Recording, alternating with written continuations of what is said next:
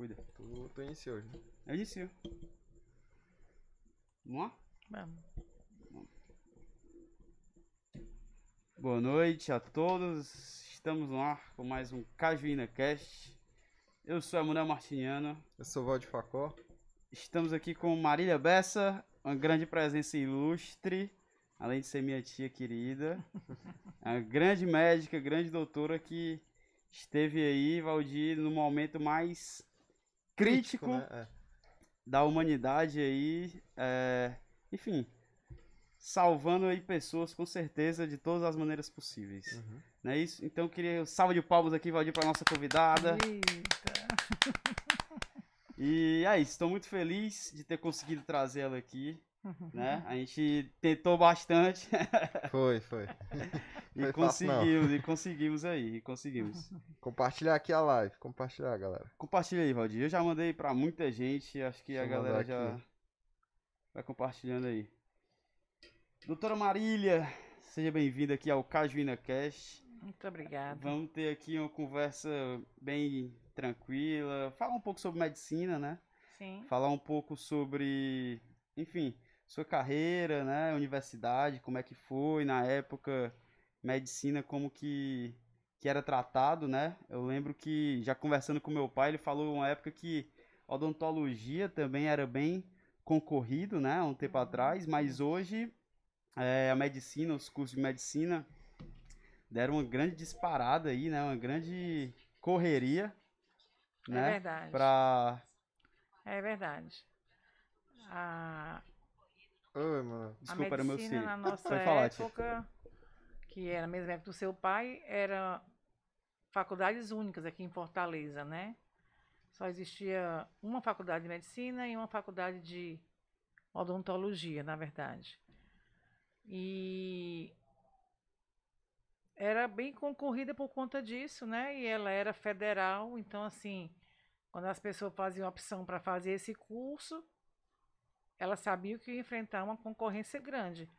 Mas a gente vê hoje que a concorrência também continua sendo grande, Uhum.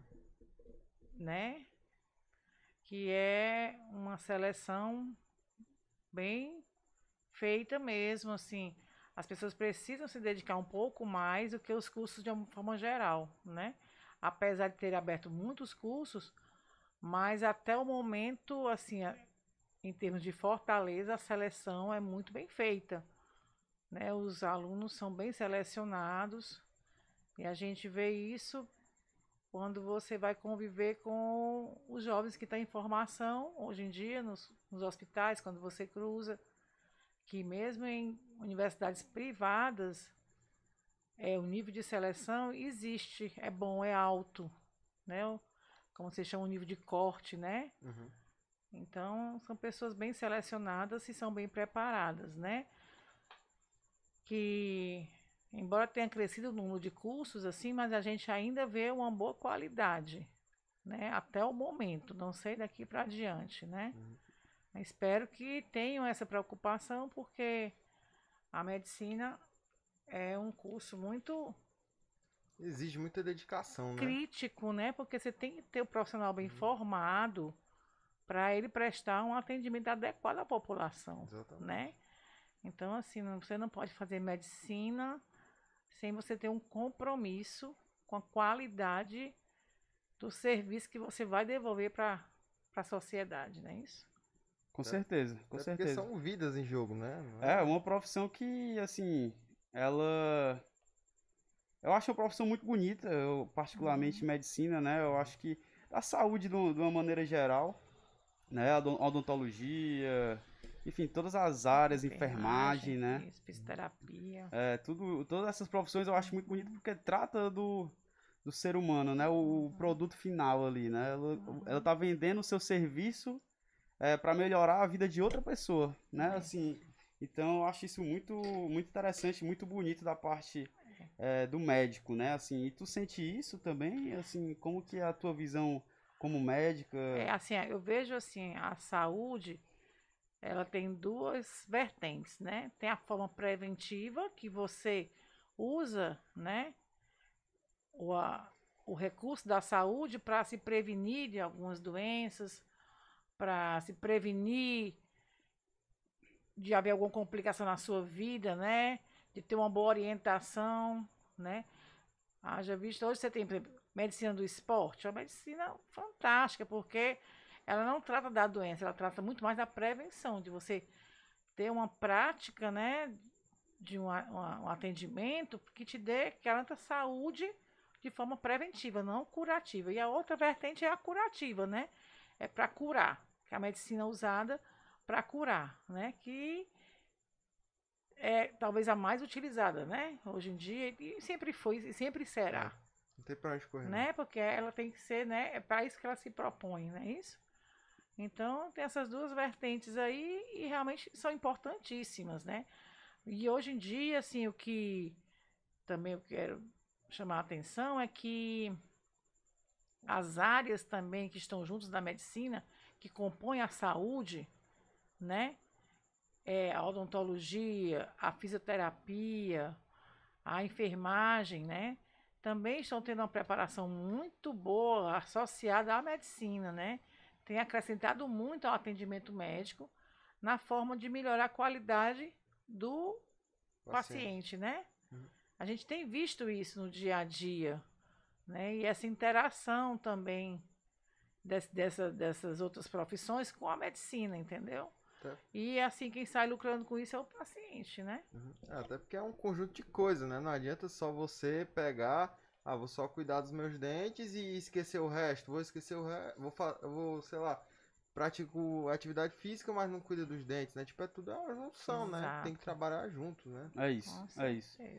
E assim, é, onde, quando que surgiu essa vontade de, de fazer parte da, da medicina? Teve um, ao incentivo? veio de ti? Como, é, que, como eu... que surgiu essa vontade de, de, de ser médico?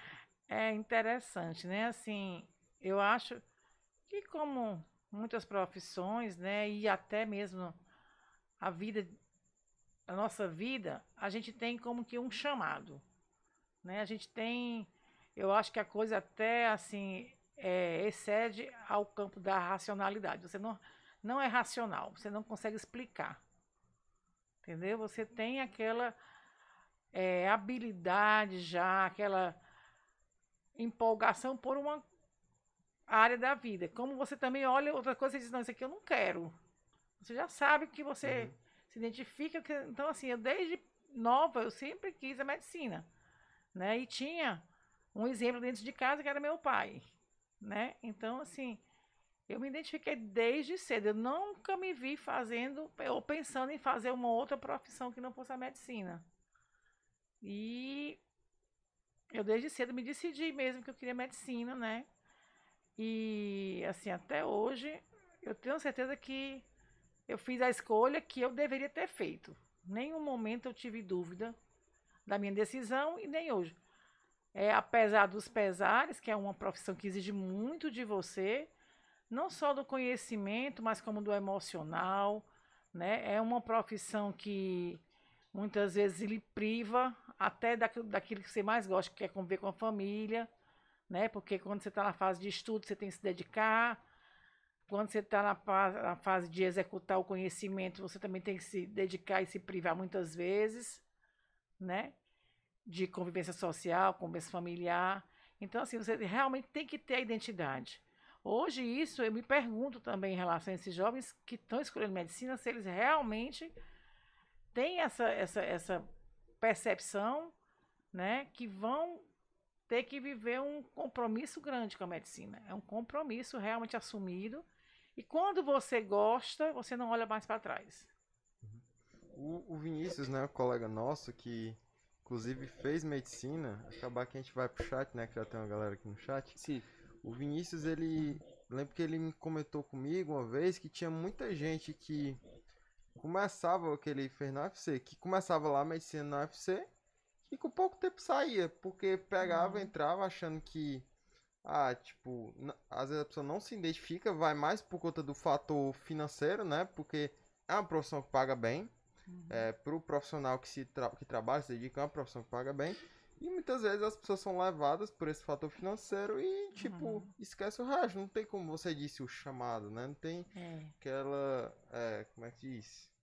Enfim, não, não nasceu pra. Não- é, não nasceu pra fazer isso. Não tem a A identidade. né? vocação, A né? vocação, vocação. pronto. Não tem a vocação e, e sai logo do curso com dois semestres, três, tá, sai do curso. E acontece muito, ele me disse. É.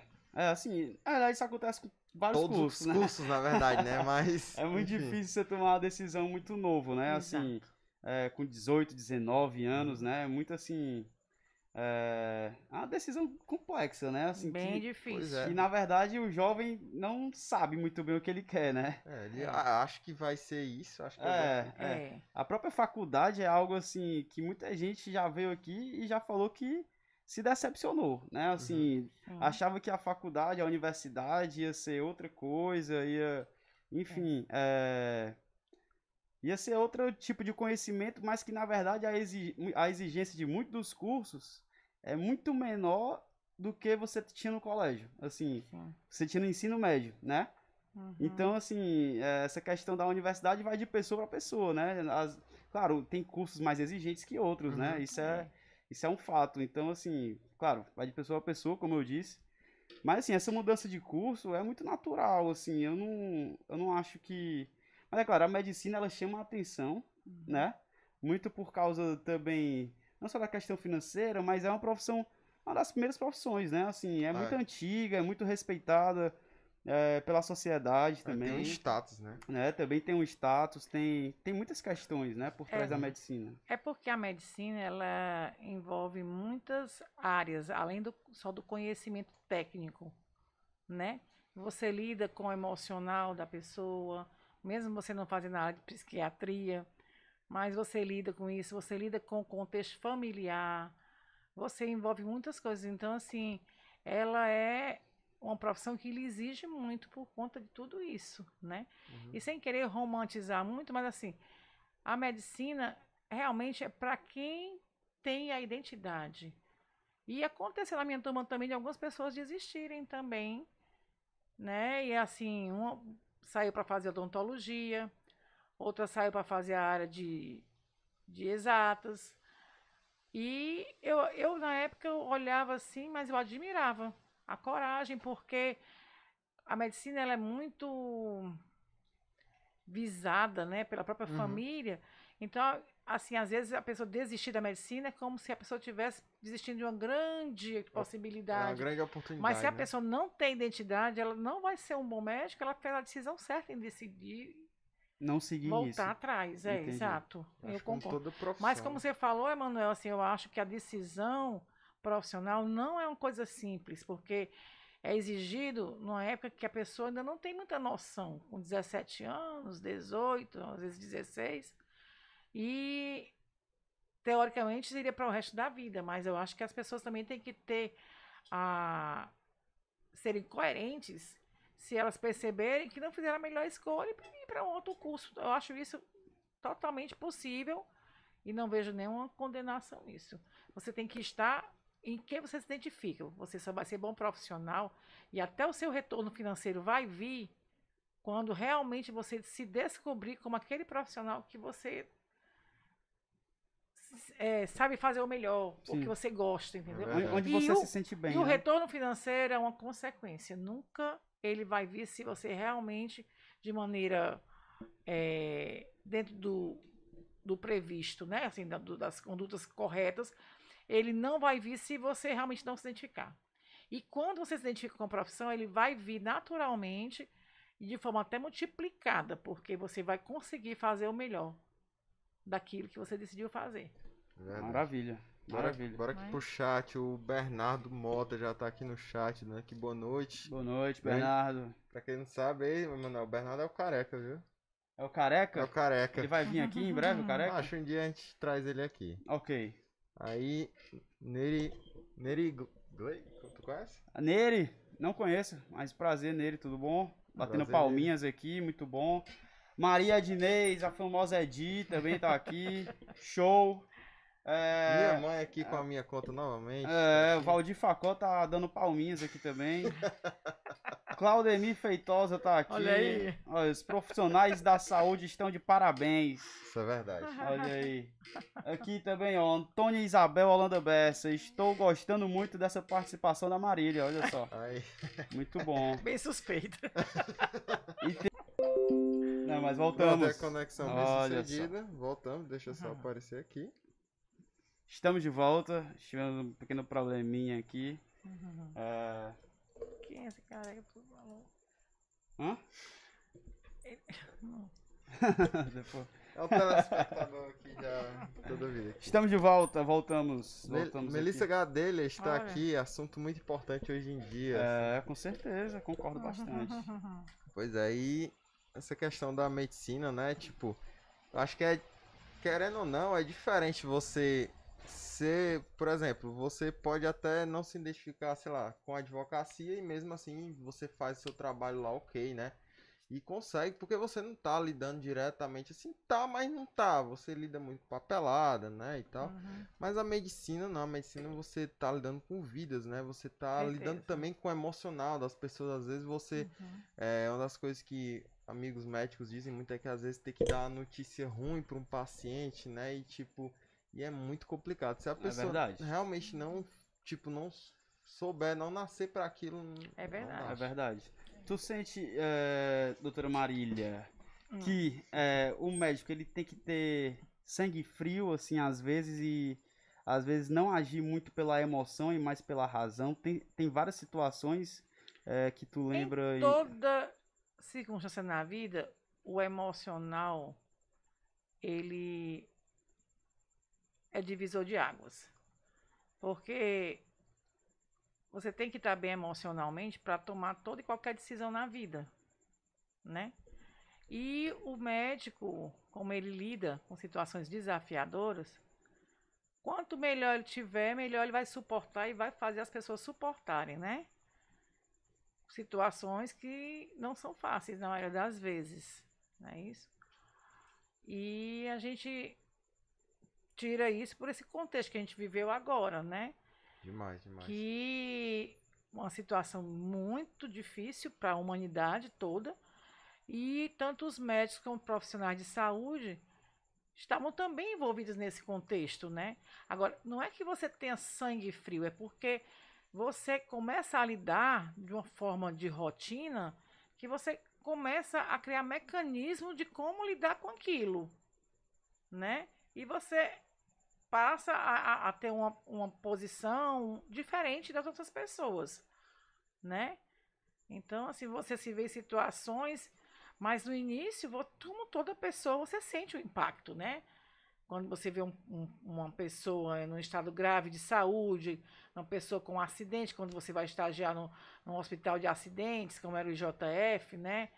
Que eu fiz estágio lá quando acadêmica e tudo, você se choca ainda. Mas você começa a ficar condicionada a reagir de maneira mais racional do que emocional. Até porque você tem a solução, entre aspas, você sabe o que fazer ou o que deve fazer naquela circunstância. Então você começa a, a agir, né, tentando chegar a uma solução. Então você vai usando os seus conhecimentos e os seus mecanismos, né, e para chegar a uma solução e fazer o melhor pela pessoa. Então não é o sangue frio, mas é uma forma de você aplicar o seu conhecimento, né? E assim ter a melhor decisão Dentro da situação. dentro da situação, exato. Aqui, a Melissa aqui tá mandando aqui a pergunta: qual, é- qual a parte mais difícil na medicina para ela até hoje? Pra você. Qual a parte? É, É. a- tem algum setor da medicina, assim, que. Alguma coisa dentro da profissão? Algum setor da enfim. profissão que Aham. seja mais complexo do que outros. Muita gente fala de neuro, né? Questão É, de. não, Do estudo assim, do cérebro, né? Uma Eu parte acho mais. assim, como a medicina ela é muito setorizada, vai, você vai para especialidades, né? Tem o generalista, né? Uhum. Mas assim, a maioria das pessoas vão terminam se especializando porque se identificam mais com alguma área. Então, a outra área que você não domina termina sendo a área mais difícil, né? Então, assim, a neurologia, sem dúvida, é tida como uma das especialidades mais difíceis porque é, o conhecimento, às vezes, é mais restrito para aquelas pessoas daquela área, né, que fazem a neuro só. A neuro nem, não é tão divulgada, vamos dizer assim, né, como as outras especialidades, entendeu? É uma tanto área ainda bem É mais, de- é mais delicado Mas a também, mesma né? coisa, você perguntar para um neuro, ele vai dizer que a cardiologia para ele é difícil. Uhum. Porque ele não sabe, às vezes, muito bem avaliar a parte cardiológica. Então, por quê? Porque você especializou naquilo, entende? Então, é muito isso, assim. Relativo, né? É, depende da área que você está, entendeu? Mas, assim, E falando em menos cardiologia, é, da onde veio essa vontade, intenção de focar na parte na cardiologia... cardiológica? Ah, sem dúvida que meu pai foi uma inspiração para mim, né? Aham. Meu pai era cardiologista e eu convivi muito com a cardiologia. Mas, por incrível que pareça, eu também pensei, cogitei em outras áreas quando eu estava na minha formação. Né? E na época eu passei pela a ginecologia obstetrícia. Eu, eu tinha um, um, um mestre, um professor, que ele gostava muito da minha forma de se conduzir. Ele dizia, Marília, faça obstetrícia e ginecologia. Eu pensei, mas aí depois eu avaliei isso, não, não é bem isso que eu quero. Depois cogitei a possibilidade de fazer anestesiologia. Cheguei até já começar um pouco do curso, mas depois eu disse, não, não é isso que eu quero. Eu vou fazer realmente cardiologia. Eu acho que eu estou fugindo um pouco, talvez com receio de não corresponder na cardiologia. e aí eu me identifico com cardiologia, realmente. Cardiologia é. Eu acho que eu não, não, não deveria ter feito outra, outra especialidade realmente. É o que eu gosto de fazer. Que maravilha. O Jorge aqui mandou aqui uma pergunta. Como a tecnologia tem impactado o desempenho dos médicos? Existem desvantagens? Não, não. Pelo contrário, eu acho que a, a- só veio acrescentar na vida de todo mundo, né? É. E do médico também. Boa pergunta. Mas o médico, talvez. Assim, você usa a tecnologia hoje, existem já muitas subespecialidades que usam exclusivamente a tecnologia, né? Então, assim, cirurgias robóticas, que e tal, que são bem, ainda bem é, iniciais ainda, mas já existe. Mas a grande maioria do médico, ele não tem a formação básica dele associada à tecnologia, certo? Porque a formação do médico começa de forma mais generalista e também eu acho pela dificuldade até do acesso à tecnologia. Então, assim, a tecnologia ela, ela termina sendo já na ponta, já o final de quem se especializa, ultra especializa para usar mais a tecnologia. Agora, a tecnologia de uma forma mais geral, como para todo mundo, né? Redes sociais, o conhecimento ali acessível na rede social, no acesso à internet, facilitou muito nesse aspecto, sim. Agora, para você usar a tecnologia dentro da medicina, ainda não é uma realidade do dia a dia, mesmo porque não está acessível em todo local. E a gente sabe assim que a medicina ela, ela tem a carência em todo local, né? É desde da cidade grande até a cidade pequena, ela precisa ter o médico atuando. E nem sempre o médico está com acesso à tecnologia para usar, para implantar ali, e nem sempre também é necessário, entendeu? Também a gente tem que ver assim, a tecnologia ela veio para acrescentar, mas ela não veio para anular substituir. medicina a, ação do, básica. a ação do médico. a medicina básica do atendimento, entendeu? Que é muito necessária. Tá entendendo? Uhum. Então, o que eu posso dizer é isso. Ela veio para acrescentar, como a maioria, acho que vai cada vez mais, né? é, é, favorecer as pessoas, como de uma maneira geral, e na medicina também, mas sem deixar e nem negligenciar também a- o atendimento básico. Eu acho que o médico ele pode se, se ultra especializar, mas quando ele tem um conhecimento desde o básico, fica mais fácil ele usar a especialização. Uhum. Uma pergunta, é, como você observa a questão do SUS? Né? A gente tem esse sistema único de saúde que é uma referência, né? Tipo Uhum. assim, a mundo afora, eu acredito, Hum. porque até os países mais assim, por exemplo, Estados Unidos, né? A gente vê. Estados Unidos não é referência em sistema de saúde. né? Então, Pra- isso- mas, pra é um, mas é um país de primeiro mundo. Sim, né? sim. Mas não existe, né? O sistema público Pois é, de não, saúde. não existe como existe no Brasil, né? O Brasil com, com, tipo assim, um país continental, mas que tem uma capilaridade, tipo assim, a, a saúde é uma das poucas áreas que consegue chegar ali nas cidades menores, né? Como, como que você observa? Você acha que tem muito a melhorar ou é mais ou menos isso? Como que é a tua Não, eu visão do admiro, SUS? né? Eu admiro muito o SUS, porque dentro da nossa realidade, ainda de país, né, em desenvolvimento, assim, desse, o termo já não é mais esse, né? Emergente, né? É emergente, pois é. é. Assim, é, dá acesso à pessoa, né, à saúde, né? E eu acho que com uma boa gerência, o SUS pode prestar um grande serviço à população, entendeu? E acho que até tem melhorado, porque a gente tem visto algumas coisas já em, em termos de SUS, de chegar já tecnologias que a gente não esperava chegar, entendeu? A gente tem aqui já em Fortaleza hospitais é, públicos já que são SUS, já oferecendo ressonância magnética, né? coisa que há, há anos atrás um tomógrafo era uma coisa difícil. Quer dizer, existem avanços, né? Existem avanços e a, a, o SUS, ele bem administrado, assim, prestaria um excelente serviço à, à, população, né? Mas, assim, também acredito também na medicina privada também, sabe? Também em termos de, de, de você ter uma, uma condição financeira, social melhor e você também fazer a opção por ter um plano de saúde bom, entendeu?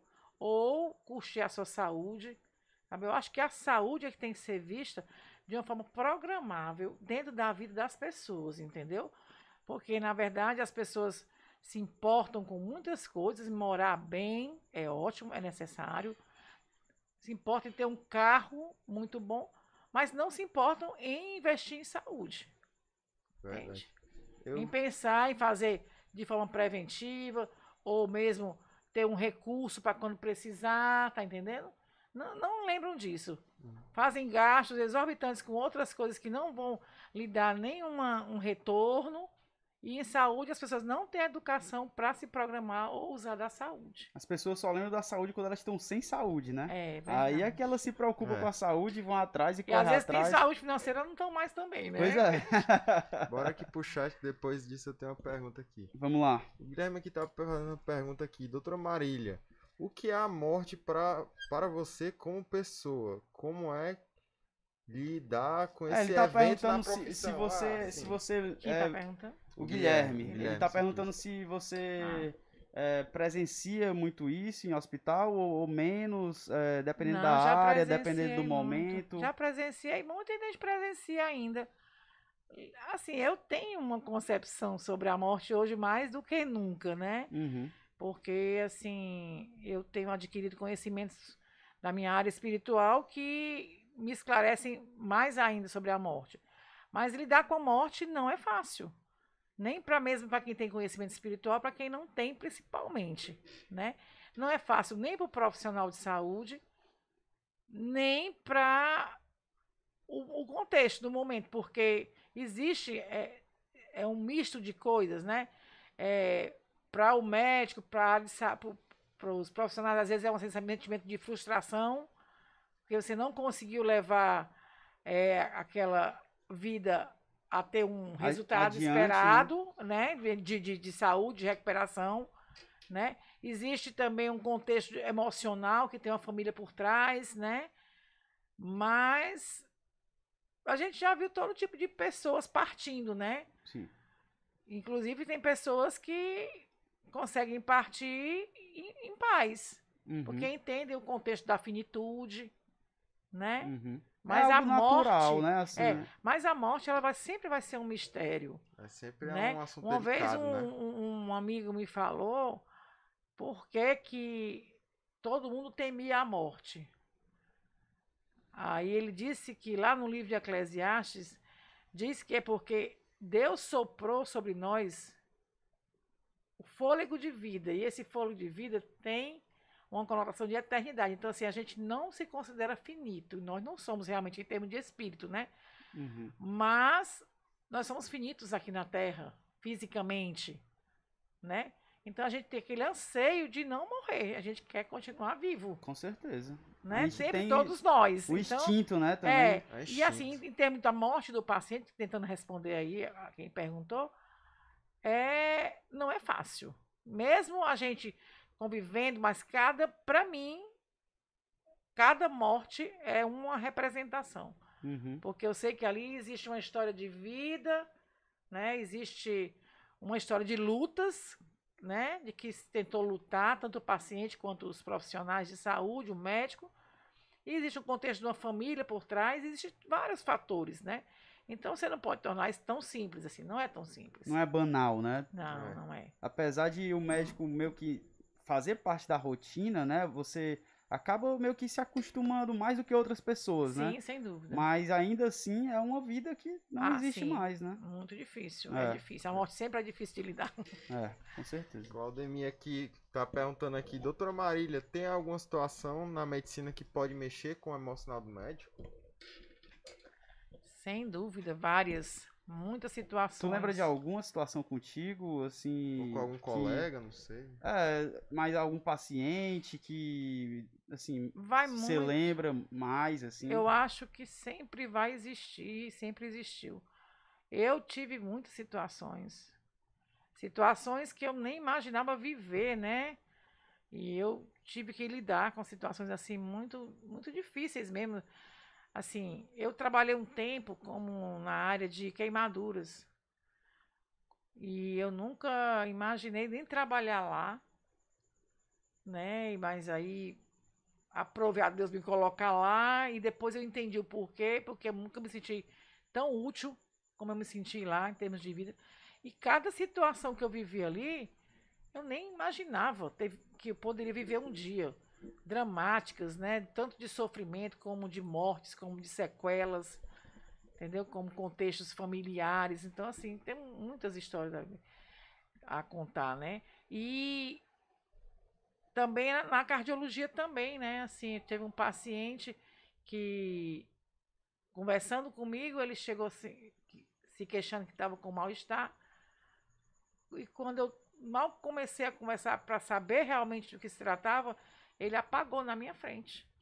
Ele só fechou o olho e pá, Foi um mal súbito? foi um mal súbito. A morte súbita, mas foi abortada porque a gente correu. Eu estava com o Jackson lá do lado, no consultório do lado, a gente correu e conseguiu reanimar e até hoje ele está vivo, né, Graças esse rapaz. a. Olha só. Quer dizer, são situações assim que não sou eu que vivo só, mas que são desafiadoras demais. E a gente vai fazendo assim uma reciclagem na cabeça, vai lembrando de muitas situações como essa. E aí isso é- isso é que é o gratificante, né? É você poder aplicar o que você sabe, o que você tem de melhor para ajudar alguém. Maravilha, sensacional. Que bom. Quer ler essa próxima? Não, é, a gente tem aqui é, O Léo e... Leonardo Gadelha falando aqui. Um abraço. Abraço aí pro Léo. Gestão pública eficiente é um grande desafio, sem dúvida. Esse é excelente ponto. Tamo junto. Um abraço. É, a Nery Gleidson tá aqui. É, você acha que a medicina tem que ter um dom ou só a técnica resolve? É, Eu acho que eu já até falei um pouco sobre isso. Que se você não tem a identidade da profissão, eu acho que vai custar um pouco mais para você. Eu acho que você consegue até fazer, aplicar o, o seu conhecimento e conseguir ajudar as pessoas. Eu acredito que possa acontecer isso, sim. Mas quando você tem a identidade da profissão, você tem a vocação chamada, o chamado, você se identifica, eu acho que fica mais fácil você aplicar e, e obter melhores, melhor êxito. Uhum. Eu acredito. Porque assim, você falou que desde cedo já, já sentia, já, É. já era mais confortável, né? Já via como algo assim pro teu futuro, né? Sim. Acho que a pergunta dela é mais assim na prática mesmo. Por exemplo, Sim. se a pessoa tem aquela, aquele dom de lidar com gente, né? É. Que nem todo mundo tem, né? O Olha, trato. quem vai fazer medicina, se gosta de gente, já tem 90% da profissão. Porque quando você não gosta, se eu consigo responder a essa pergunta dessa forma, quando você não gosta, se você só pensa na parte técnica, vai ser mais difícil, porque sempre atrás de uma doença tem uma pessoa, tem uma história de vida. Então não é só a técnica, você tem que saber lidar com essas situações também. E às vezes o fato de você saber lidar com isso, você consegue uma melhor adesão ao tratamento, você consegue uma maior confiabilidade do paciente, porque você precisa sentir a pessoa, você precisa entender, como eu vou voltar a dizer, que atrás de qualquer doença tem uma pessoa, tem sentimentos, tem histórias vividas, né? tem marcas naquela pessoa. E muitas vezes, e quantas e quantas vezes eu atendi, atendi pessoas em consultório que ela nem estava preocupada com a doença dela, ela queria só ser ouvida. É, né? Tem muito disso. Eu, é. eu, eu, eu, percebo muito conversando com outros amigos que fazem medicina também, eles falam que às vezes a pessoa quer só um pouco de atenção, né? Não. Ali que ela não consegue ter no seu meio ali familiar, né? Às vezes não tem, enfim, muita gente com quem conversar, né? Às vezes são pessoas mais idosas, né, também. Uhum. Então acredito que elas buscam até também, claro, resolver o problema da doença, mas também encontrar ali Sim. um pouco de atenção, né? Um amigo, Exato. fazer um amigo, uma acredito. amiga ali. Acredito que o médico, é, se ele sente esse, essa vocação também, que faça isso, né? Porque é, é um grande benfeitoria para a população, né? Eu acredito. Até porque, tipo, quando você vai se tratar com o médico, né? Você tá colocando a sua vida, a sua saúde na mão dele, né? Sim. Então ele tem que lhe passar alguma segurança, ele tem que ter aquela coisa, aquele jeitinho, né? De falar com a pessoa. Não adianta você chegar lá, tipo, aí o médico pega. Exame tal, exame tal, exame Próximo.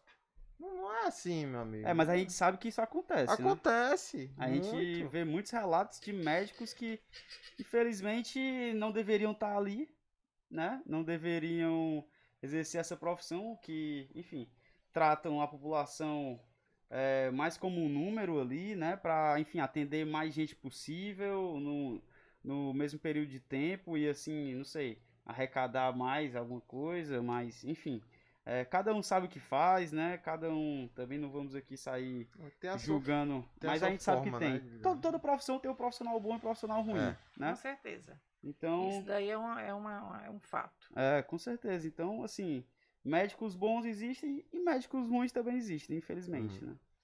É, vamos aqui a mais uma pergunta do chat.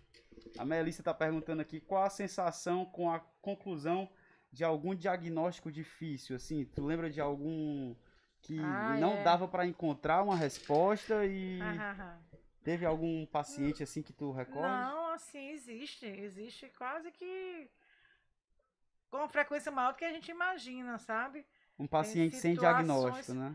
Não, não é só sem diagnóstico, é que às vezes, assim, um detalhe a mais faz toda a diferença. Às vezes esse detalhe vem pela própria relato do paciente. Se você ouvir mais o paciente, às vezes ele próprio te dá o diagnóstico, porque ele te dá as palavras certas. Hoje em dia, na vida, as pessoas não têm muito tempo de ouvir as outras pessoas. E às vezes você sai perdendo até mesmo nas relações normais, porque você deixa de ouvir alguma coisa que você deveria ter ouvido que faria diferença naquela conversa toda, né? Imagina para o médico também. Ele, alguma coisa que o paciente fala mais, aquilo ali ele, ele já te dá o, o caminho. Olha, é por aqui, é isso aqui, vai por aqui que é por aqui. Mas, às vezes, né? E você tem dificuldades outras também de dar um diagnóstico porque existe, é desafiador. O paciente ele não é uma cópia do outro. Cada um tem uma forma de sentir, uma forma de manifestar, entendeu? Então você tem que ter discernimento, né? Para entender o que é aquilo e para onde vai levar, onde vai chegar a conclusão. E tem diagnósticos que são difíceis, difíceis. E às vezes não é difícil só para um médico. É, quando é difícil, geralmente é para todos, entende? E quando você consegue visualizar aquilo, aí você fica super feliz, porque não porque você é a bambambam, bam, bam, mas porque você conseguiu ajudar realmente de maneira concreta aquela pessoa. Porque senão vai ficar incompleto. Sim. Né? Sim, é isso? Sim, sim. Então, assim, mas eu sou uma pessoa que peço muito discernimento a Deus. Muito em relação a como chegar aos diagnósticos, entende? Porque tem coisas que se repetem e você termina sabendo que é isso, isso, é um padrão, isso, né? Isso, é, exato. Fica meio, né, que até um pouco mecanizado, talvez, não sei. Mas tem situações que você fica, meu Deus, o que será? Que desafiam, né? É, hoje mesmo tinha uma moça contando lá no hospital que é, uma criança estava com um mal-estar E a, e a mãe achava que ela tinha. Estava com sinusite. E levou lá para o médico e tal. E o médico era um otorrino, no caso. Ele.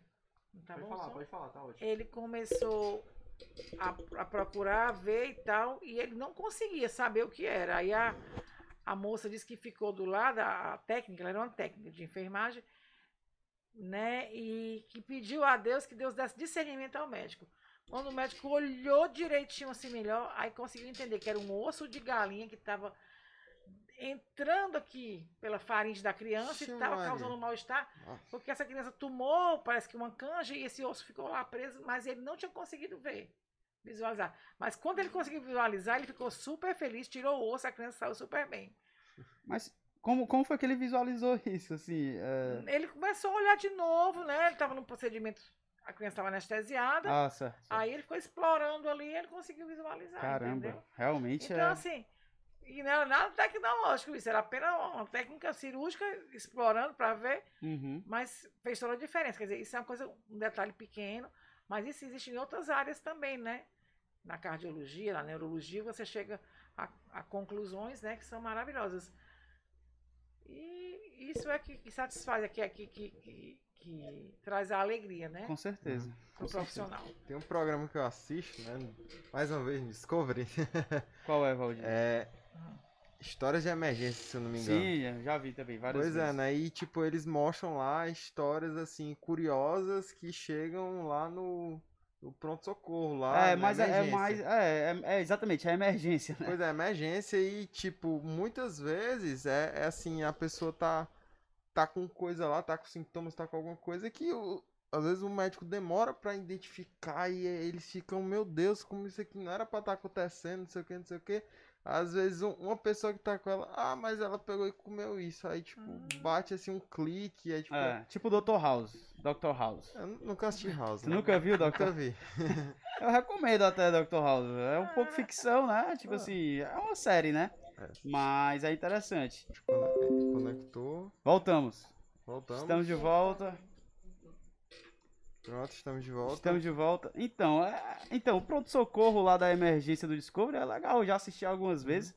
Né? Às vezes o cara entra com um cano aqui assim e fica É, falando lá já, de já boa, vi né? com um cara que tinha, tipo, não sei se era um homem ou se era mulher, que tinha uma cerca daquelas é, de ferro, É, né? tipo assim, Atravessada assim no pescoço. São as coisas mais bizarras que você vai ver, assim, não... Voltamos novamente. Meu Deus do céu. de volta. Então vamos mudar de assunto, que esse assunto tá caindo na live direto. Vou falar de outra coisa. Vamos, vamos aqui pro chat, vamos pro chat. Vamos pro chat. É que o Léo aqui tá perguntando como lidar com momentos de grande estresse. Tem alguma fórmula? Calma, se quiser a gente pausa aqui e... Pronto. Não, foi, parar de conectar com essa troço. Pronto. Acho que agora vai dar certo. Vamos lá.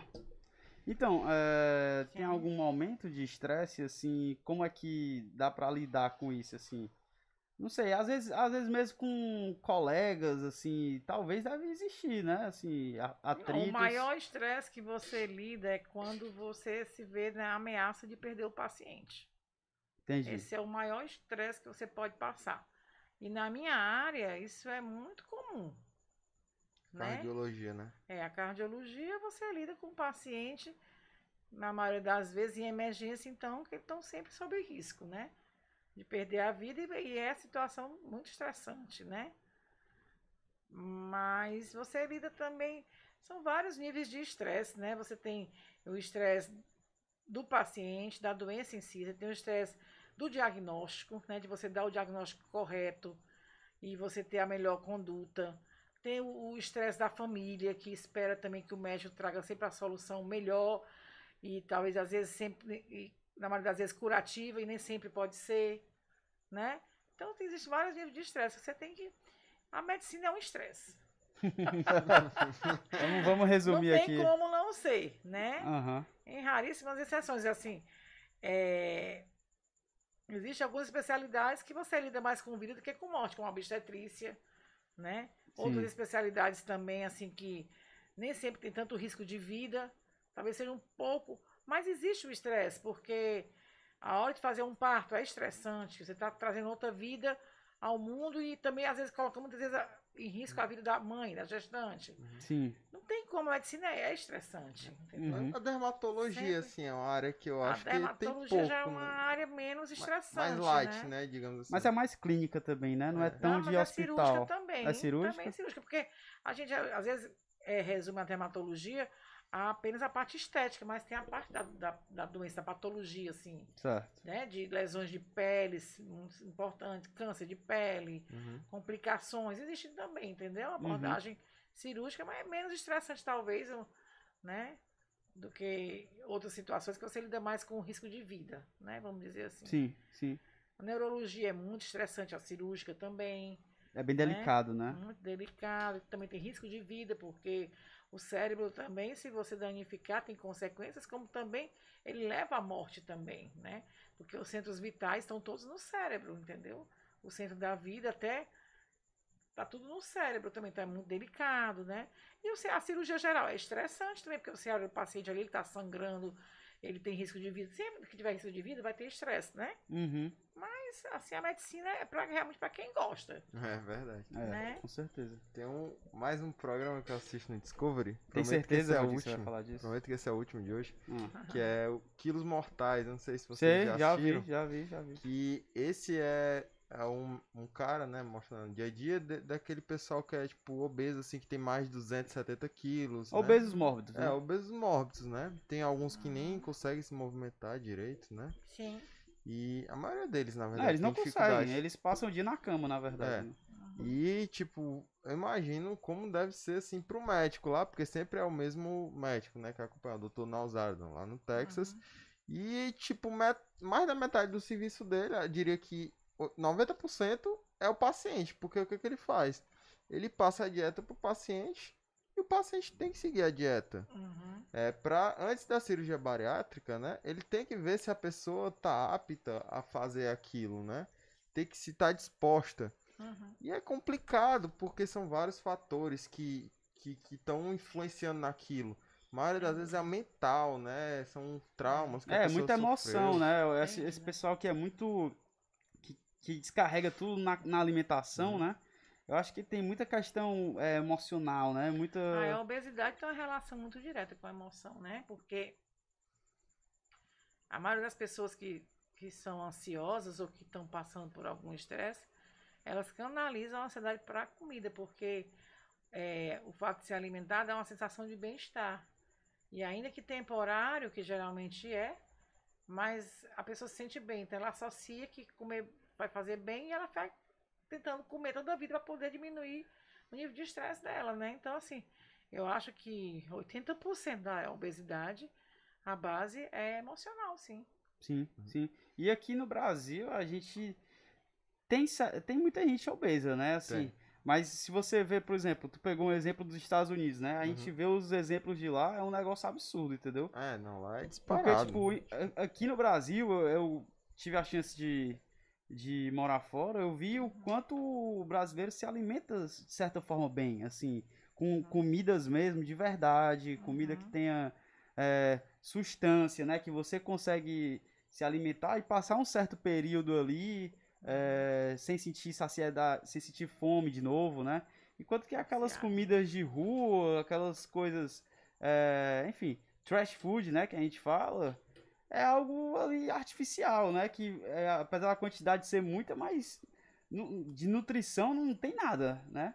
Você vê é, um sanduíche desse aí, você vai no McDonald's da vida, qualquer coisa, você sente fome em seguida. Você não fica 100% lá e fico cheio aqui durante muito tempo. Pelo menos eu não fico. Eu fico. Não, eu não fico. Eu não fico. Eu preciso. tipo assim, se eu, se, eu, se eu comer. Não, tudo bem, de noite você não vai comer de novo, de novo né? Mas você come McDonald's duas horas da tarde. Vê aí até quando tu aguenta. É verdade. Olha aí. Peguei o Valdir de calças curtas aqui. Vamos aqui para a próxima pergunta. É, Melissa Gadelha está perguntando qual a característica para você é a mais importante na vida de um médico. Tem algum skill, alguma, alguma técnica, alguma característica de um é, que tu consegue identificar? O, o relativo, né? Da pessoa. É, é. De a pessoa se tornar médica para se É, qual, médica? qual é a mais importante, assim? É uma característica que. Coisa que é importante pra ser um bom médico, né? Digamos É, assim. a- é mais o tato mesmo com o paciente, é saber ouvir. Qual a característica? Porque cada, Olha- cada médico tem a sua personalidade também, né? Assim, É. A primeira característica do médico, ele tem que gostar de estudar. Porque ele não vai deixar de estudar nunca. sentar a bunda na o cadeira e ler. conhecimento vai ser necessário sempre e é acrescentado, ainda mais hoje em dia, na velocidade que o conhecimento tem, tem vindo, entendeu? E Uhum. a acessabi- acessibilidade, né? Se você Uhum. é acessível, então você tem que correr, conhecer, e conhecer. e conhecer. Primeiro, tem que gostar de estudar. Segundo, ele tem que gostar de lidar com pessoas, né? E terceiro, ele tem que saber que é, ele vai ser. É um estilo de vida. Medicina é um estilo de vida. Você não é médico só no trabalho. Você, dentro de casa, claro, você não está a profissão, mas você continua sendo médico, porque em qualquer momento você pode ser acionado, você tem um envolvimento com a medicina, tanto que, né, às vezes fica até difícil você dizer, aqui eu não vou ser médico mais. Tem horas que dá vontade, você dizer, não, quero ser só pessoa normal, Aham.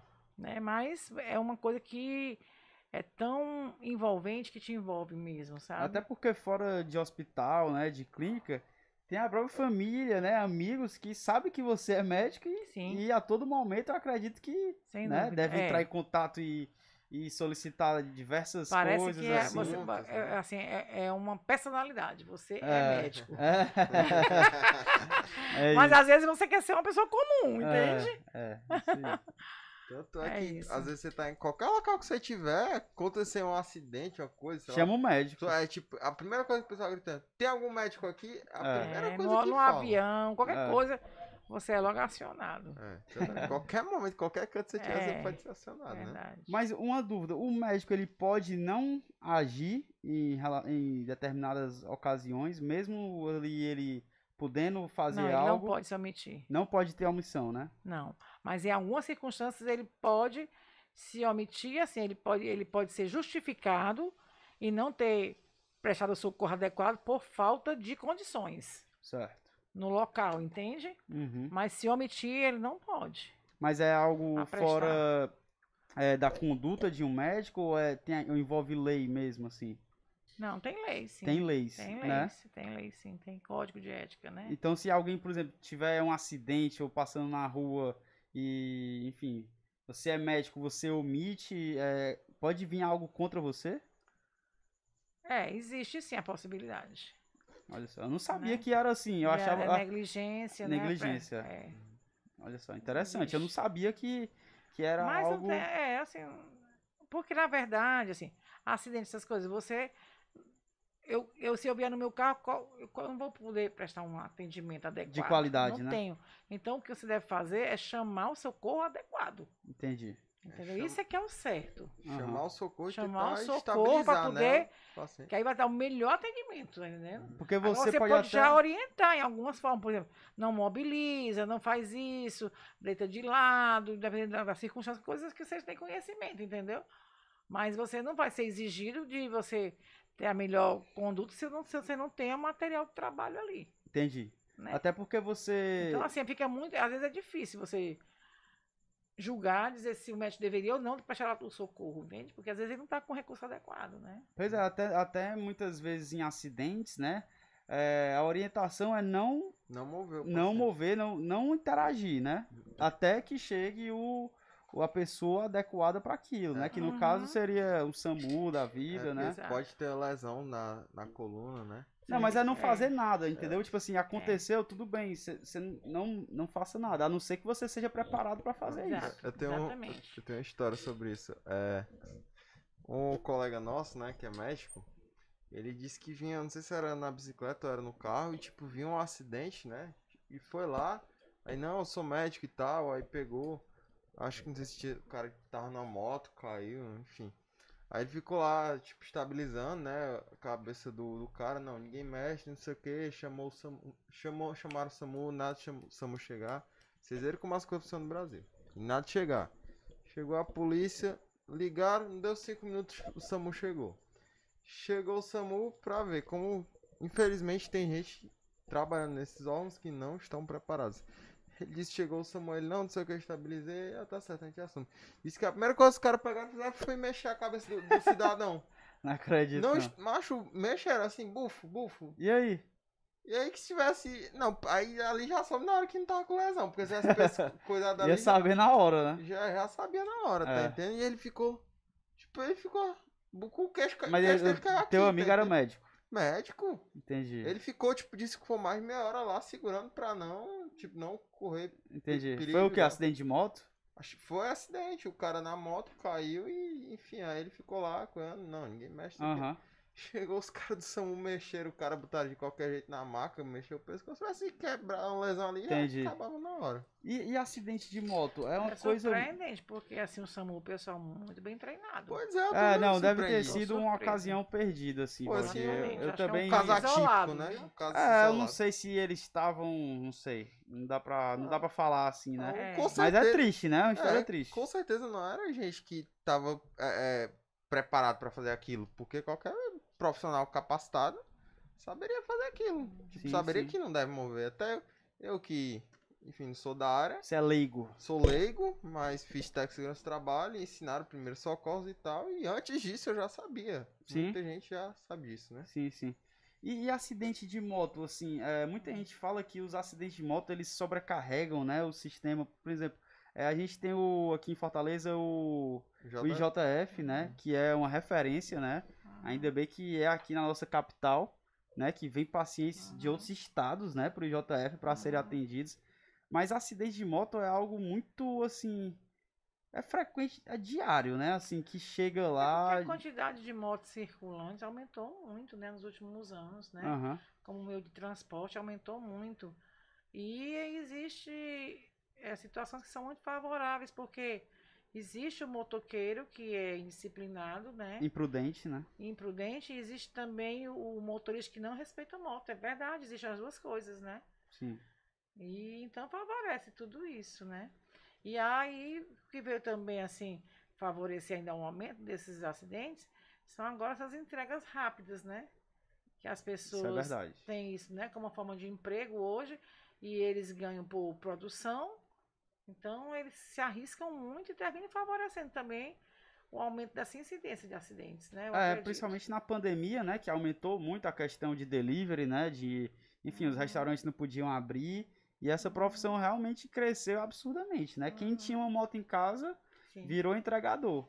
E a Sim. forma que como esses caras dirigem é, é totalmente É assim surreal, é, tipo, irresponsável, entendeu? Eu não, eu, eu não lembro assim de eu ter visto um, um motoqueiro que seja que trabalhe com delivery que ele pare no sinal, fique ali esperando tranquilo. Não, o cara fica já agoniado no sinal. Se ele parou no sinal, ele não consegue ficar no sinal, entendeu? É. Nem que ele vá ali devagarzinho e vá passando pelo sinal vermelho, ele Em vai e São Paulo passa. tinha um, um sistema de entrega, foi essa pandemia mesmo, né? Que quem entregasse mais rápido, né? Tinha tipo assim, uma premiação, eles tiveram, que- parece que o, o, o sistema de trânsito lá teve que proibir isso, né? Porque aumentou muito a, incidência né, de acidentes.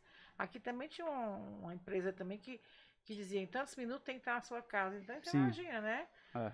A correria desses motoqueiros para cumprir essa meta aí É é, Mas Nossa. isso resulta em acidentes, com infelizmente, né? certeza, com certeza. Que ali na. Você vai na emergência, é o que, é o que tem. É, é- só o que tem. É motoqueiro que, não sei, às vezes anda sem capacete, ou às vezes com capacete mesmo assim, se cair, né? Se um confronto com um carro, às vezes nem, nem escapa, Não, né? O capacete ele só tá preso na cabeça dele, olha lá, e o resto? É verdade, é verdade. Bora aqui pro chat, É, né? sim. Vamos aqui, tem mais uma pergunta aqui, Valdir, lê aí, por favor. A Nery tá perguntando aqui, é verdade que alguns médicos ganham dinheiro pra indicar remédios de empresas medicamentosas? Farmace... É, é, É, farmacêuticos, né? farmacêutica, né? Que negociam com médicos para passar seus produtos aos pacientes. Tem médicos que fazem Existe isso? isso? Bom, existem rumores, né? Mas eu não posso fazer nenhum comentário porque eu não lido com isso. Não, Entendi. não lido com pessoas que pratiquem isso. Então, assim, se existe, eu não tenho como dizer se existe e como funciona. Então, assim, infelizmente, eu não vou poder responder essa pergunta Aham. porque Não tá faz parte do da meu tua. é. conhecimento. Não é, é. Meu, meu, meu dia a dia, não é minha convivência, então Uhum, eu não posso afirmar e nem posso negar, né? E entre, entre a clínica e, Ah. e o hospital, é, a gente normalmente, por exemplo, você falou do, do seu pai, né? Do Hélio Sim. Bessa, meu avô, Ah. que ele trabalhou muito em clínica, né? Ele não era Ah. muito de hospital. O porquê que você foi pro hospital como cardiologista, sendo que. Não, mas o papai trabalhou muito no hospital também, trabalhava no hospital universitário, ele Certo. era professor, Uhum, né? Ele atendia, porque no final da, da, da vida profissional dele, ele atuou mais no consultório, mais em Certo. clínica. Ele já estava aposentado dos serviços né, profissionais que ele exercia em hospital, entende? uhum, uhum. Mas ele, ele trabalhou muito em hospital e eu, como filha, vi, né? Mas que vocês foram, são tiveram essa oportunidade, né? Já, Sim. papai já estava envelhecido quando vocês nasceram. Mas ele trabalhou, ele trabalhava em, trabalhou em todos os hospitais privados daqui, ele trabalhou em quase todos, né, dos que existiam na época dele. Uhum. E no público ele trabalhou, ele trabalhou na assistência municipal, que é a antiga JF. Ele foi médico lá. Ele trabalhou em atendimento em ambulâncias, como se fosse o SAMU hoje em dia. Sim. Quando Sim. era assim, embrionário aqui, ele, ele trabalhava, ele falava aqui para os lugares mais é, é, estranhos possíveis de Fortaleza, onde nem povoado direito eram. aham. Ele ia a prestar atendimento. Ele trabalhou no hospital, da, da- eh, eu falei, da, universitário, né? E trabalhou em outros hospitais também. Ele acompanhava pacientes e nos outros, ele, ele- ele trabalhava como médico de formação, né? Porque ele era professor também, Uhum. né? Sim. E, mas o papai, sem dúvida, que ele viveu uma época assim, de muita clientela particular, depois barra convênio, em consultório. Né? Ele atendeu muito consultório, realmente. E eu terminei ficando mais na área hospitalar. Né? Consultório, eu realmente decidi não investir no consultório por esse tempo, mas eu presto atendimento também em consultório e domiciliar também Uhum. quando me, me solicitam. Maravilha, maravilha. Tem mais alguma pergunta, Valdir? Claro. Diga lá. E vamos aqui, acho que é o que interessa, né? Que questão da pandemia, Da né? Que, Tipo, a gente pandemia. falou muito Sim. sobre os médicos e tal, a carreira em A si, famosa né? pandemia. Mas é a pandemia, assim, pra você que viveu, né? Hum. Trabalha muito em hospital, né? Acho que ninguém, acho que ninguém aqui de nós, a gente, ao menos eu, né? A gente vê aqueles programas dizendo, é, ah, não sei o que, uma pandemia se acontecer, em tantos dias vai acontecer. Tipo, aquelas programas catastróficos que mostram Uhum. possibilidades que a gente nunca imagina que vai acontecer. Teoria da conspiração. Não, não diria nem teoria da conspiração. Eu diria que, tipo, aqueles programas mostram, ah, se cai um meteoro em tantos dias, a humanidade vai Uhum. ficar sem luz. Enfim, né? Esse Certo. tipo de programa. Hum. Certo. Aí, não, a pandemia mundial, não sei o quê. E acabou que aconteceu, né? Acabou. Aconteceu a pandemia. E como foi, assim, pra, pra você, com certeza tem colegas, né? É, pra os médicos, assim, como é que eles reagiram a princípio, né? E à medida que a pandemia foi se desenvolvendo, como é que Uhum. foi lidar com esse, toda essa questão aí? É, foi um tempo muito difícil para todo mundo, né? Uhum. Eu cheguei a falar, a citar aqui porque é, mexeu com a humanidade toda, né? A começar nos países de primeiro mundo, onde a assistência médica sempre foi uma coisa inquestionável pela qualidade, né? E aí a gente chegar aqui ao Brasil, que assim a estrutura médica hospitalar não é das melhores, mas que tem melhorado, né? É, A- Não é das melhores nem das piores, penas, né? é, tem melhorado né, durante esse- esses, esses anos todos, né? Mas, assim, de forma surpreendente, eu acho que o Brasil até que saiu bem, entendeu? Uhum. Diante das, da, da... Do desafio, né? Não, e assim, a, a nossa contingência termo territorial, né? Nós somos Sim. muito grandes, né? É um país é, é, de uma extensão enorme Sim. né? Que, que assim, numa situação emergencial como essa, saber conseguir lidar com tudo isso foi muito difícil, né? Então foi difícil para todo mundo, voltando aqui, né? Uhum. Tem, tanto do país mais desenvolvido a- até a gente, foi para todo mundo. E por que foi a maior dificuldade também? Pela falta de conhecimento. Era uma doença que ninguém conhecia. É, ninguém sabia como Não tratar, sabia né? como lidar. Não sabia. Né? Mas aí, com o tempo, né? Já estamos com dois anos, né? Mas assim, eu acho que de maneira até rápida, por conta do acesso às informações mais rápidas hoje pela internet, que havia essa troca, né, entre o conhecimento que já se tinha adquirido na Europa, algum conhecimento na Itália, na Inglaterra, em Portugal, e vai chegando aqui, aí o pessoal começou a aplicar também algumas coisas e tudo, né? E, e também a tecnologia, porque também, graças a Deus, foram disponibilizados mais respiradores, né? Para dar suporte e uhum. tudo. Que tudo isso favoreceu também a humanidade, né? Mas acredito assim que, no âmbito geral assim, não foi tão catastrófico como a gente esperava ser. Claro, que quem perdeu o familiar computa como, né? Uma coisa um desastre. Desa é, é, desastre. desastrosa, mas assim, ainda deu para dar um suporte a algumas pessoas e a gente ainda conseguiu ver algumas pessoas de forma surpreendente superar a doença, né? Alguns, muita gente faleceu e, e hoje sente a perca doente, né? Mas também tiveram pessoas que foram recuperadas. É isso deve ser dito, né? Com certeza. É porque a doença ela é muito misteriosa, né? Tem gente que Ainda é, é muito é, misteriosa. Né? Tem uhum. gente que é assintomático, não sente nada, e tem outros que são entubados. Exato. É, no, tipo assim, descobrem e é muito rápido, né? E vem a uhum. falecer muito rápido, enquanto outras é. pessoas têm e não acontece muita coisa, né? O que foi, o que, o que foi que houve foi o conhecimento de como lidar com as fases dela, né? Que tem aquela fase mais aguda, que é até 5, 7 dias, depois vem a fase inflamatória.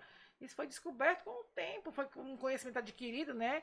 De maneira até rápida, para poder você se posicionar em cada fase e, e, e conduzir cada fase de uma, de uma forma para tentar evitar as complicações. Isso foi adquirido né, com a própria pandemia, porque isso não existia em livro, não existia em canto nenhum para a gente saber. Sim. É, a última é pandemia foi em 1919, né? Foi, Mais 100 anos atrás. 100 anos atrás, que a ciência uhum. era totalmente diferente, né? Acho que foi a gripe espanhola, né? foi a gripe espanhola. Então, assim, a gente já tava há 100 anos sem nada parecido com isso, né? Uhum. E aí chega e do nada, assim, eu lembro demais das primeiras notícias, né? Ela, só que era lá na China, né? É, tipo ninguém assim, achou que fosse vir do outro, la, do outro lado do mundo, lá na China, uma cidadezinha, aí vai aumentando, aí chega na capital da China. Aí primeiro caso na, nos outros países vizinhos. Aí chegou na Itália, né? E depois da Itália, Espanha, França, o que, sei o que. E, enfim, e, agora a gente passou por esse. Ainda tá um pouco, né? Óbvio. Um pouco? Mas um assim. Pouco, ainda tá muito. Não, mas eu digo assim, a vacinação chegou, é, né? Graças à né? ciência, né? Que conseguiu, é, num tempo recorde, né? eu acho que nunca houve uma vacina tão desenvolvida tão rápida, Não. né? Como, é. a, como a gente teve dessa vez da Covid. Então, assim, foi algo. Assim, eu me surpreendi. Eu não sabia que, que dava em dois, um ano e meio, dois anos para desenvolver uma vacina, né? A gente estudava que a vacina demorava muito tempo, né? A gente sempre teve muitas doenças, né? Uhum. Que não existem mais devido a vacinas, né? Então, assim, uhum. é, eles ter conseguido desenvolver isso em um ano e meio, né? Um ano, uhum. foi algo assim que, que viu o poder da ciência, né? Do estudo, uhum. né? O poder das universidades, dos professores, dessa galera que realmente se dedica a isso, a descobrir uma solução, né? Uhum. E hoje a gente, graças a Deus, está com, com, com a vacinação aí andando bem é, avançada, né? Aqui em Fortaleza, uhum. no Brasil, uhum. é, no mundo afora, graças é. à ciência. É. E, é e, tipo, a gente viu também, né? Vários tipos de combate, ao meu ver, né? É, a doença, assim, diferentes países reagiram de diferentes maneiras. Uhum. Por exemplo, a Nova Zelândia, eles tiveram um caso agora e fecharam tudo. E eles estavam há seis meses sem ter nenhum caso. Mas, e, uhum. tipo, acho que a vida deve estar lá normal, né? Uhum. E, enquanto que. Por exemplo, a gente teve a Suécia, né? Também que eles, é, apesar de ser um país mega desenvolvido, mas eles apostaram é, na imunização de rebanho. Foi. Só para ter noção, um país como a Suécia, né? Algo assim que é, eles têm é, tudo na mão para não tomar uma decisão dessa, e eles tomaram e acabaram que tiveram que voltar atrás, é que os que casos lá, certo. enfim, cresceram enormemente, né? Porque isso não funciona, né? Nessa doença não funciona. Não, é. Então, assim, Funciona, só que tu vai esperar quanto tempo, né? Tipo assim, como é que vai ser? Tá é, vai Até morrer todo quantas mundo... pessoas pra isso? É, então assim, é algo sem sentido. Mas lá na Suécia eles tentaram fazer isso e, enfim, não deu certo, É, obviamente, Nos né? Estados Unidos, eles já, tipo, meio que tentaram vacinar todo mundo rápido, né? Sim. Não, os Estados Unidos, eles. Não, primeiro o presidente, né? O nosso querido Trump. Uhum. Querido, tá, galera? ele, ele meio que é, negou, né? Enfim, negou lá até onde deu e depois. Mas os Estados Unidos, quando eles querem, eles conseguem as Ele- coisas mais Trump, rápido, O Trump, né? ele saiu comprando tudo que era vacina, né? Quando ele viu que o negócio apertou, ele saiu Não, é. comprando tudo que é vacina, a gente tem dinheiro e pronto. E comprou tudo mesmo e disponibilizou vacina pra todo mundo É, na rápido. verdade, ele, se duvidar, ele ia até, se ele fosse um bom gestor de crise, ele podia até se reeleger, né? É. Se ele tivesse uma boa gestão. Mas, enfim, foi pífia. Então, ele foi derrotado muito facilmente. E hoje temos o querido Joe Biden aí já recebendo críticas sobre o Afeganistão, Valdir. Mas isso é Não, pra outra não, live, é galera. Vamos falar de Afeganistão. Lives futuras. Aí, acho que próxima semana já temos aí um convidado pra falar sobre, sobre esse assunto. Vamos ver aqui o chat, Valdir. Tem alguém no chat? Minha mãe aqui fazendo algumas perguntas aqui. É você mesmo, Valdir. Tem seu nome aqui. ó. Não, é, mas é porque ela tá usando meu, meu outro celular, galera. Vai. Aí ela tá perguntando aqui, muitos médicos perderam amigos médicos. Você perdeu algum grande amigo ou amiga nessa pandemia? Perdi, sim. Tiveram grandes amigos médicos. Difícil, né? Alguém que não, tinha, não ter perdido, né? É, Difícil. tiveram, sim. Até porque os médicos estavam de Não, frente, né? Não, não tinham o que fazer, assim. É. Foi um momento crítico. Assim, graças a Deus não foram tantos, mas tiveram sim. Tive várias pessoas que trabalhavam comigo, não só médicos. Perdi um grande amigo meu que era técnico de enfermagem e enfermeiro recentemente formado, Marquinhos. Perdi outros. Também tiveram pessoas assim, enfermeiros no JF gravíssimos que foram, que recuperaram, saíram, hoje estão bem. Coisa boa. A gente pensava que não saía de jeito nenhum e saíram. Ainda bem. Tive, é, teve outros médicos também muito queridos também que partiram, né? Um amigo, o Regis foi um, uma pessoa muito querida. E outros também, que infelizmente não conseguiram, né? E assim, essa doença ainda tem muito que se aprender dela, a gente não sabe realmente tudo, né? E tem muito a se aprender ainda. E porque, assim, as formas de reagir de cada organismo, sabe? A gente não sabe se tem uma base imunológica, se é uma, uma base genética, a resposta de cada um, o que é que favorece, que alguns são bem desfavoráveis e outros reagem melhor, né? E a gente, a gente não vê sabe casos. ainda responder mesmo. Pois é, a gente vê casos, né, de tipo assim, até mesmo famílias mesmo, de, de, de uma família para outra, ter um, um resultado muito diferente, né? Sim. A gente. A gente vê alguns casos de são vários familiares, mas também existiu casos de pessoas gêmeas que um faleceu, o outro não. Então, assim, não dá para você dizer que é puramente 100%, genética. né? Exi- existiu esse caso existe. também? Vai, mais de um caso. Caramba, eu não sabia disso. Eu achava que É. assim.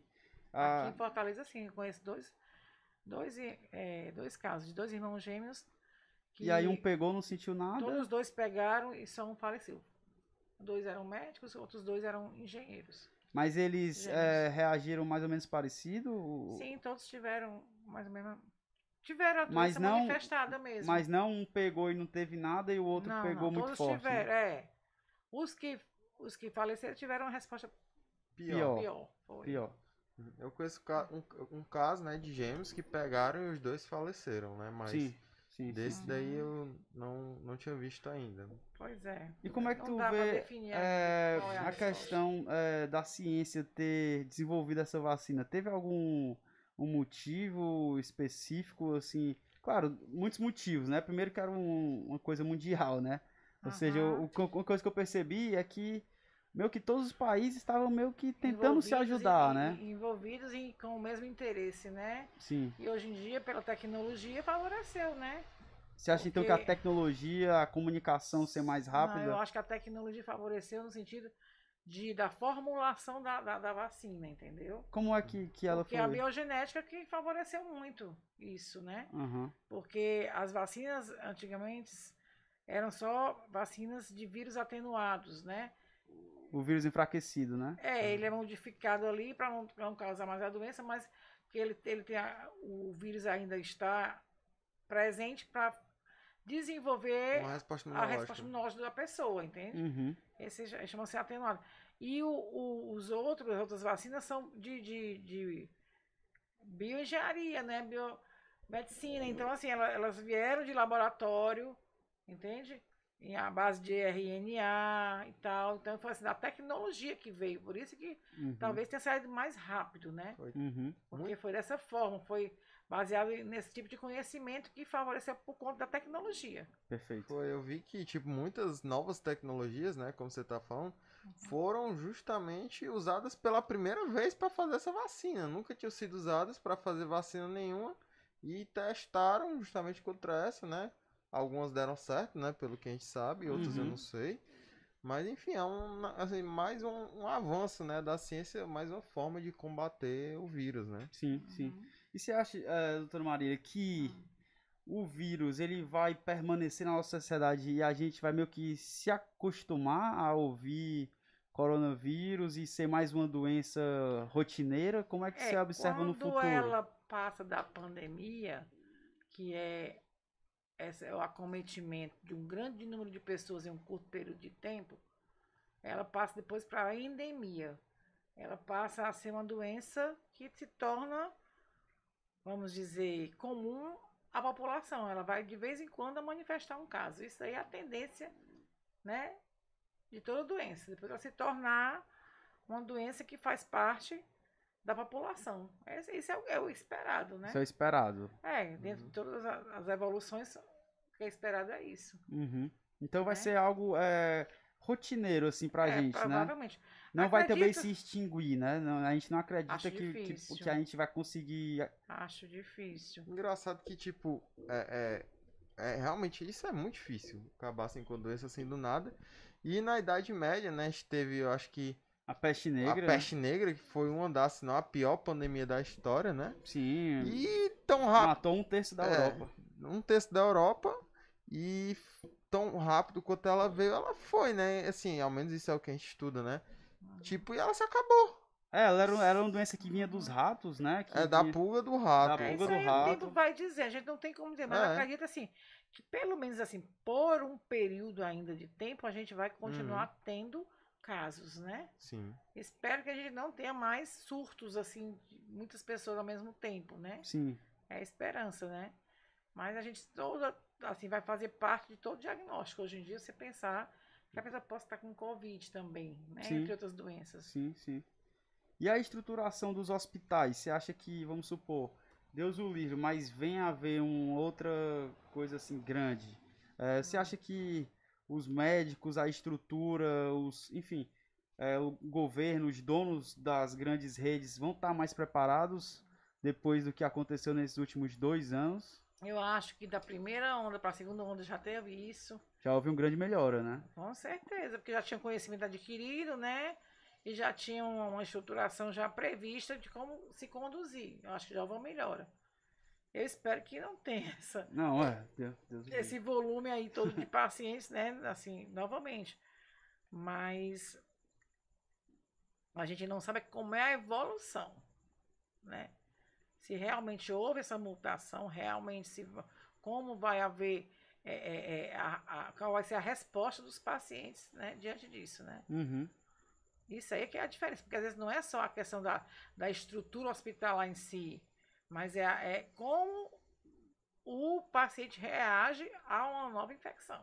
Até porque a gente tem as, as variantes, né? Hoje Exato, em dia, Pois é. é, a gente tem a variante Delta, né, É, Valdir? hoje em dia o que faz mais medo não é nem a Covid, é as variantes da Covid, né? É, porque a gente não sabe se a vacina vai ser conseguir. eficaz, né? É, vai ser eficaz Exato, ainda não. Contra a nova variante, né? Estão estudando aí terceira dose, né? Exatamente. Mas o que é que É. a medicina já sabe sobre a, a variante Delta? É algo que a gente está escutando muito no noticiário, mas assim, eu particularmente Ah.